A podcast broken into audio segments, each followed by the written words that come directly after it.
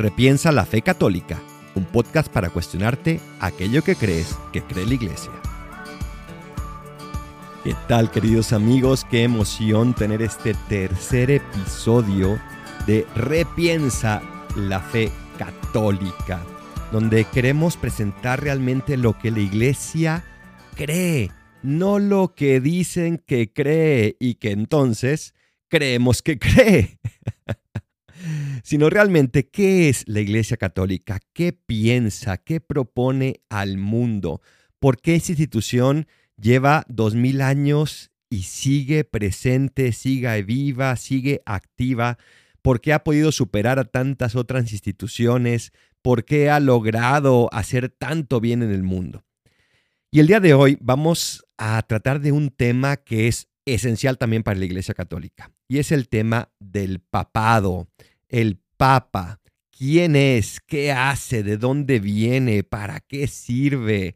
¿Cuáles son sus funciones? Etcétera, etcétera, etcétera. Este hombre vestido de blanco, llamado el Papa, vive en Roma porque es obispo de Roma precisamente. No es simplemente la cabeza de la Iglesia Universal, sino que también ejerce el episcopado en Roma ciudad en esa diócesis romana. Obviamente cuenta con un cardenal que le ayuda a desempeñar la inmensa mayor parte de sus funciones, pero él es el titular de esa diócesis. La palabra papa viene del italiano il papa, que quiere decir el padre.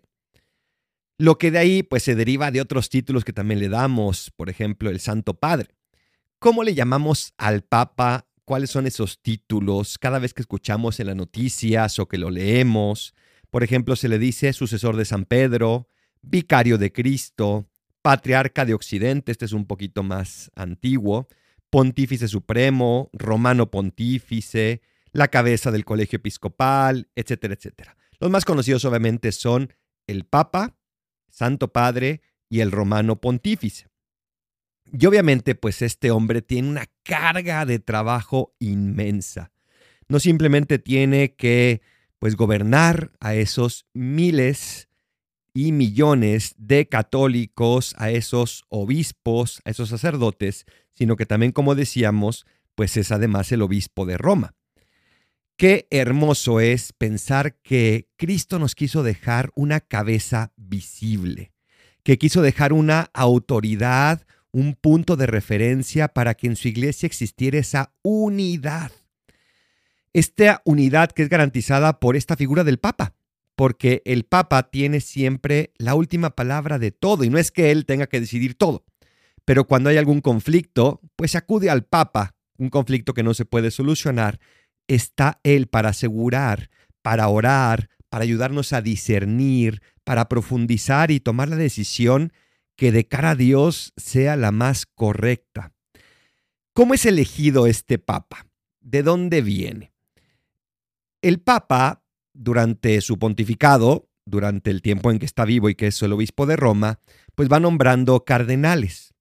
Estos cardenales son como unos obispos, sobre todo obispos, muy importantes que se han distinguido en su vida por ser fieles a Dios, por ser entregados a la iglesia, va nombrando el Papa estos cardenales y ellos constituyen lo que se llama el colegio cardenalicio. Colegio no significa un lugar donde van a estudiar, ¿no? Colegio significa como la reunión de todos los cardenales. Estos cardenales son los que tienen como primera función el elegir al Papa cuando éste falte. Por ejemplo, cuando muere, pues se convoca a los cardenales de todo el mundo para poder hacer lo que se llama cónclave. Cónclave viene del latín cum clavis, que significa bajo llave, es decir, estos cardenales se encierran en la capilla sistina, ahora con los medios de comunicación, en los últimos cónclaves hemos podido ver cómo se cierran las puertas de la capilla sistina después de que se dice extra omnes, es decir, Fuera todos, todos los que no tienen que ver con la elección, fuera todos los que no son cardenales, extra omnes, y se quedan en este cónclave aquellos que van a elegir al próximo papa. Los votantes pueden elegir no simplemente a un cardenal de ahí, sino que pueden elegir, fíjese qué impresionante, a cualquier otro obispo, cualquier otro sacerdote, cualquier otro diácono, pero también cualquier otro laico. Qué impresionante. Es decir, no, es, no tienen que ser simplemente uno que fue cardenal que va a ser papa. Puede ser cualquier católico, cualquier bautizado, que los cardenales sientan que Dios está llamando a ese puesto. Y uno puede decir, bueno, pues sí, se escucha bonito, pero pues la verdad es que nunca va a pasar. Y sí pasó, hace mucho tiempo, pero pasó con Benedicto IX, que fue laico. Y claro, primero tuvo que ser ordenado diácono, luego sacerdote y luego obispo para poder ser instalado como papa. Pero el hecho es que ya sucedió. Se pensó que esa persona iba a ser la persona adecuada para ser papa y no hubo miedo de elegirlo. Porque lo que se busca con las elecciones del papa, con el cónclave, no es un poder político. Lo que se busca es el bien de la iglesia. Confiamos en que los cardenales buscan en este cónclave aquello que sea mejor para toda la iglesia y por eso tienen días de retiro, de discernimiento, tienen discusiones entre ellos, por eso van viendo a ver cuál es la situación de la iglesia y por lo tanto qué persona puede responder más a esa necesidad que tiene la iglesia en ese momento y se ve eligiendo a la persona que delante de Dios creen que es la más adecuada. Se les convoca, como decíamos, después de que muere el Papa. Y no pueden ser menos de 15 ni más de 20 los días que pasen desde la muerte del Papa para llamarlos a Roma. No puede haber meses sin llamar a los cardenales para elegir y para entrar en el cónclave para elegir al Papa. Tiene que ser rápido porque la iglesia necesita esa presencia del Papa para garantizar la unidad y la enseñanza de toda la iglesia. A mí personalmente me tocó estar presente cuando fallece Juan Pablo II, no presente ahí en, con él, sino presente en Roma, y por lo tanto me tocó ser testigo después de su funeral y de todo lo que pasó para elegir a Benedicto XVI en ese cónclave. Fue muy bonito, la verdad. Se respiraba un ambiente de oración en Roma, se respiraba un ambiente de expectación. No sabíamos a quién iban a elegir, pero teníamos la confianza de que iban a elegir a la mejor persona. Y así fue llegó Benedicto XVI. Para elegir al Papa, se tiene que contar con una mayoría de dos terceras partes de los cardenales. Y es muy bonito cómo van realizando esa votación. Cada cardenal toma un pedazo de papel y escribe sobre él el nombre de aquel que piensa que puede ser apto, que puede ser el mejor para ser papa. Lo coloca sobre una patena, es decir, sobre un plato, y este plato se voltea para que el voto caiga dentro de un cáliz, de una copa. Y esto tiene un simbolismo bien bonito porque obviamente el cáliz y la patena son usados en la misa católica para transportar la hostia, el cáliz, el pan, para transportar el vino que va a ser consagrado, que va a ser transformado en Cristo. Si ningún cardenal recibe el voto de las dos terceras partes, o si el elegido rechaza, por ejemplo, el ser, el ser nominado, entonces esas papeletas se queman con paja mojada, de tal manera que en esa chimenea salga el famoso humo negro. Con la paja mojada sale ese humo negro. Y se sabe, se dice al mundo entero, que no se ha llegado a ese acuerdo para elegir al Papa. Una vez que las elecciones continúan, normalmente son dos veces al día, por la mañana y por la tarde, si alguno recibe ya finalmente esas dos terceras partes o más y acepta ser papa, entonces se queman las papeletas simplemente para que salga humo blanco de la chimenea. Qué bonitas tradiciones, la verdad. Cuando nos tocó ese del conclave, pues estábamos obviamente a la expectativa esa fumata bianca, ¿no? Que salga ese humo blanco para saber que por fin ya tenemos otra vez papa. Y esto es muy hermoso porque manifiesta otra vez esa expectativa, pero también esa oración de toda la iglesia que está rezando por el papa. ¿Por qué el papa se cambia el nombre? ¿Por qué no sigue siendo, por ejemplo, el papa Jorge Bergoglio? Esto comienza en el año 533, cuando un papa, Juan II, elige ser Juan, precisamente, y como ya ha vivido otro papa Juan, él se llama Juan II, y elige ser Juan porque eh, su nombre personal era el de Mercurio, que era un dios pagano, y no quiso llevar en el papado el nombre de un dios pagano. No, no todos después de él se cambiaron el nombre, sino que fue hasta el Papa Sergio IV en el año 1009. A partir de ahí, todos los papas se fueron cambiando el nombre. Fue una costumbre que tenemos hasta ahora y que es una costumbre también muy bonita, ¿no? Cuando se le elige, se le pregunta si acepta y si acepta, se le pregunta qué nombre eliges. Y ahí es cuando él dice el nombre que ha elegido. No sé si han visto las películas, por ejemplo, de Juan Pablo II, que es muy hermoso y cómo se le pregunta precisamente eso, ¿no? Si acepta ser papa y qué nombre elige para ser papa. ¿Qué pasa con este personaje de Sotana Blanca? ¿Es realmente infalible? El catolicismo cree, la fe católica cree que el papa es infalible, es decir, incapaz de cometer un error pero solo cuando enseña sobre la doctrina de la fe y la moral a la Iglesia Universal en razón de su oficio como cabeza suprema, es decir, cuando el Papa hace valer su autoridad oficial en materia de fe y moral frente a la Iglesia de todo el mundo. La fe católica cree que el Espíritu Santo lo protege de caer en un error. Eso es lo que significa la infalibilidad no significa que es infalible en materias de ciencia, en matemáticas, en política, en filosofía, en geografía, en biología. No, eso no. No es que el Papa no se equivoque en nada. El Papa se puede equivocar y por eso hay cosas con las que puedes estar de acuerdo o no de acuerdo. Pero lo que no podemos es no aceptar esa enseñanza de fe y de moral cuando enseña a toda la iglesia. Muchas personas confunden infalibilidad con, por ejemplo, la inspiración. ¿Qué es la inspiración? La inspiración es el don que el Espíritu Santo dio, pero a los que escriben, a los que escribieron su palabra, lo que dio a los autores sagrados. Es inspiración a través del cual esos autores escribieron lo que el Espíritu Santo inspiraba en ellos. Y el Papa no es una persona inspirada como lo fueron, por ejemplo, Mateo, Marcos, Lucas, Juan, sino que es una persona infalible, pero solo cuando enseña en materias de fe y moral a la Iglesia Universal. El Papa tampoco es impecable. Una cosa es la impecabilidad, es decir, la ausencia y la imposibilidad de cometer pecado. Y obviamente el Papa, y tenemos este ejemplo tan hermoso en el Papa Francisco, que es una persona sumamente humilde, el Papa es, por decirlo así, tan pecador como tú y como yo. No es que cometa pecados, sino que tiene esa naturaleza capaz de cometer pecados como tú y como yo.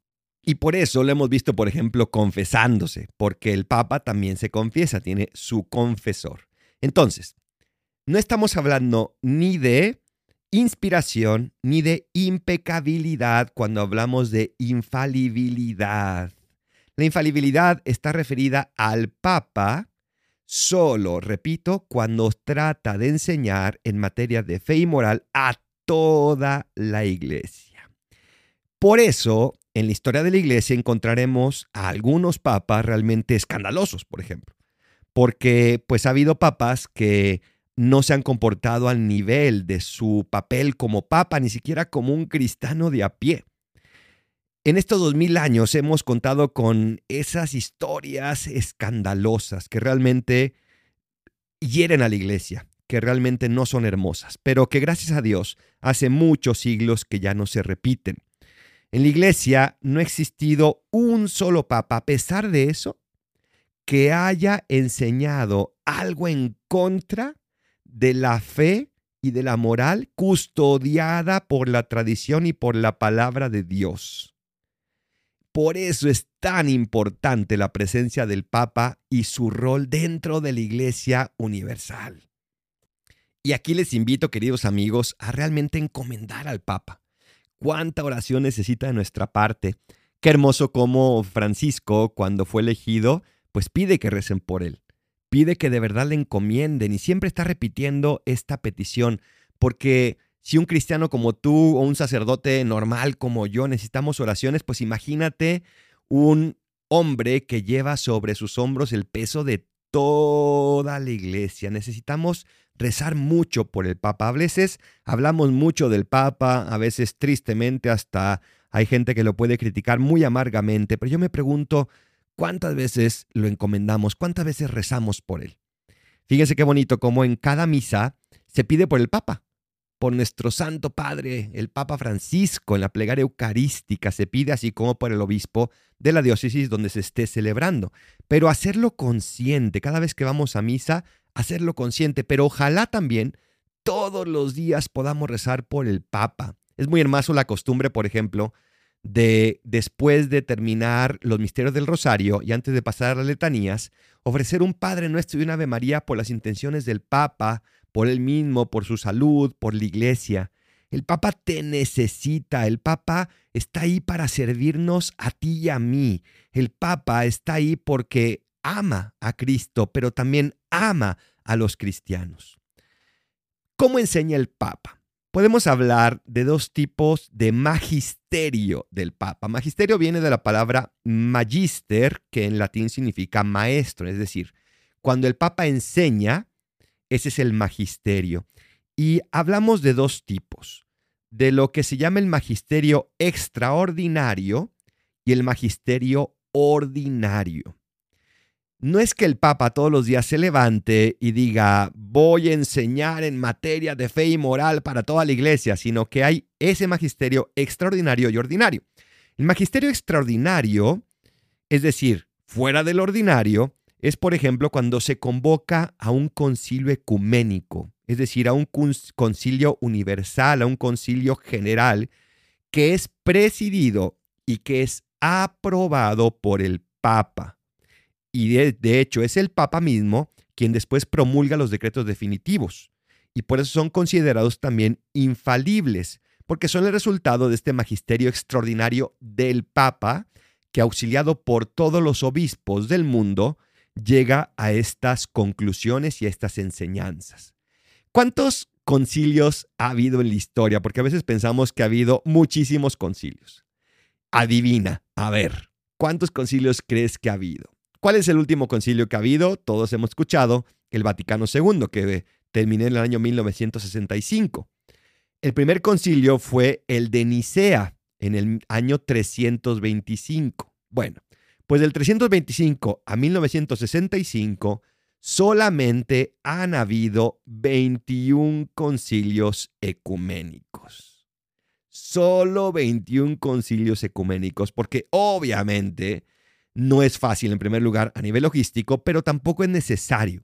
Se convoca cuando hay una necesidad especial para que se ayude al Papa a discernir, para que en ambiente de oración con todos los obispos del mundo, el Papa pueda profundizar en algún tema que le urja a la Iglesia, pueda incluso dirimir alguna cuestión que está, por ejemplo, en disputa, como se hizo en Nicea sobre la divinidad de Cristo, o en el concilio de Éfeso en el 431, donde se le dio a María el título de Madre de Dios, etcétera, etcétera.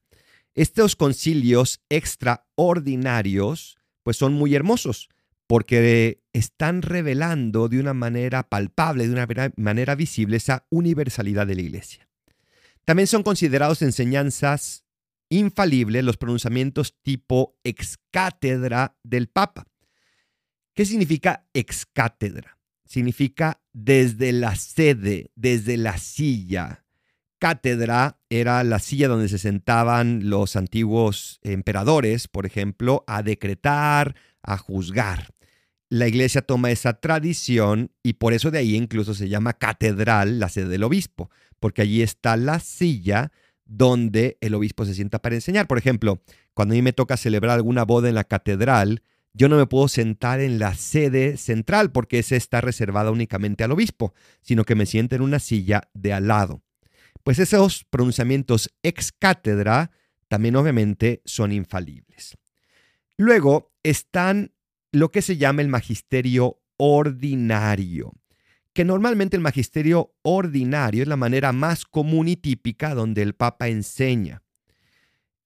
El Papa en el magisterio ordinario enseña lo que se dice en latín ubique semper et ab omnibus, es decir, en todo lugar, siempre y por todos se ha enseñado. Normalmente en el magisterio ordinario el Papa no va a sacar un dogma, no va a sacar algo nuevo que no se haya enseñado antes, porque el Papa custodia la tradición. Ese magisterio ordinario que se hace, por ejemplo, a través de las bulas papales, de las encíclicas, de los breves papales, exhortaciones apostólicas, constituciones apostólicas, cartas apostólicas, motu propio, en fin, un montón de tipo de documentos que cada uno tiene su fin, que cada uno tiene su razón de ser, a través de cual el Papa va transmitiendo esas enseñanzas ordinarias. Las encíclicas son las más famosas porque son circulares para toda la iglesia. Son dirigidas al mundo entero sobre temas o preocupaciones contemporáneas, sobre cosas que pueden ayudar a la iglesia y al mundo entero a discernir algún tema en especial. Las encíclicas no son pronunciamientos ex cátedras, ¿eh? obviamente. Las únicas, fíjense, dos veces que se han hecho pronunciamientos de tipo ex cátedra en los dos mil años de la iglesia, dos veces solamente han sido para la proclamación de los dogmas de la Inmaculada Concepción en el año 1854 y de la Asunción de María en el año 1950. Ellos son ejemplos del magisterio extraordinario y del ejercicio de la infalibilidad del Papa. Pero no es lo normal, solo dos veces en dos mil años, imagínense. El Papa es elegido y deja el papado únicamente cuando muere o cuando él decide dejarlo. Nadie, ningún organismo puede echarlo fuera, puede deponerlo. Pero él, delante de Dios, como hemos visto recientemente con el ejemplo de Benedicto XVI, puede dejar el pontificado. El primer papa que abdicó de su oficio fue en el año 235 y era el papa Ponciano. Luego lo hizo el papa San Pedro Celestino V en 1294, que fue el más famoso porque lo hizo para regresar a su vida monástica. Y antes de Benedicto XVI fue el papa Gregorio XII en 1415. ¿Dónde vive el Papa? El Papa vive en la ciudad del Vaticano, que consiste ni siquiera en muchos kilómetros, son muy pocos metros cuadrados la ciudad del Vaticano, pero ahí vive el Papa y es un estado soberano. Este estado soberano que es custodiado por el Papa y jefe de estado es el Papa y que le garantiza al Papa también una independencia para poder enseñar con libertad, para no verse sometido a ningún otro poder y tener que pactar con otros poderes para poder enseñar algo, sino que tiene la libertad porque Él es el jefe de este Estado. Bien, termino este podcast con un dato curioso. ¿Por qué el Papa se viste de blanco? Normalmente los cardenales van vestidos de rojo, eh, los obispos van vestidos de sotana púrpura, por ejemplo, y los sacerdotes de sotana negra.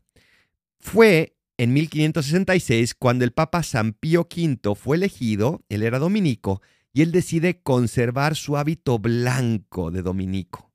Y de ahí comienza la costumbre de que el Papa lleva esa sotana blanca.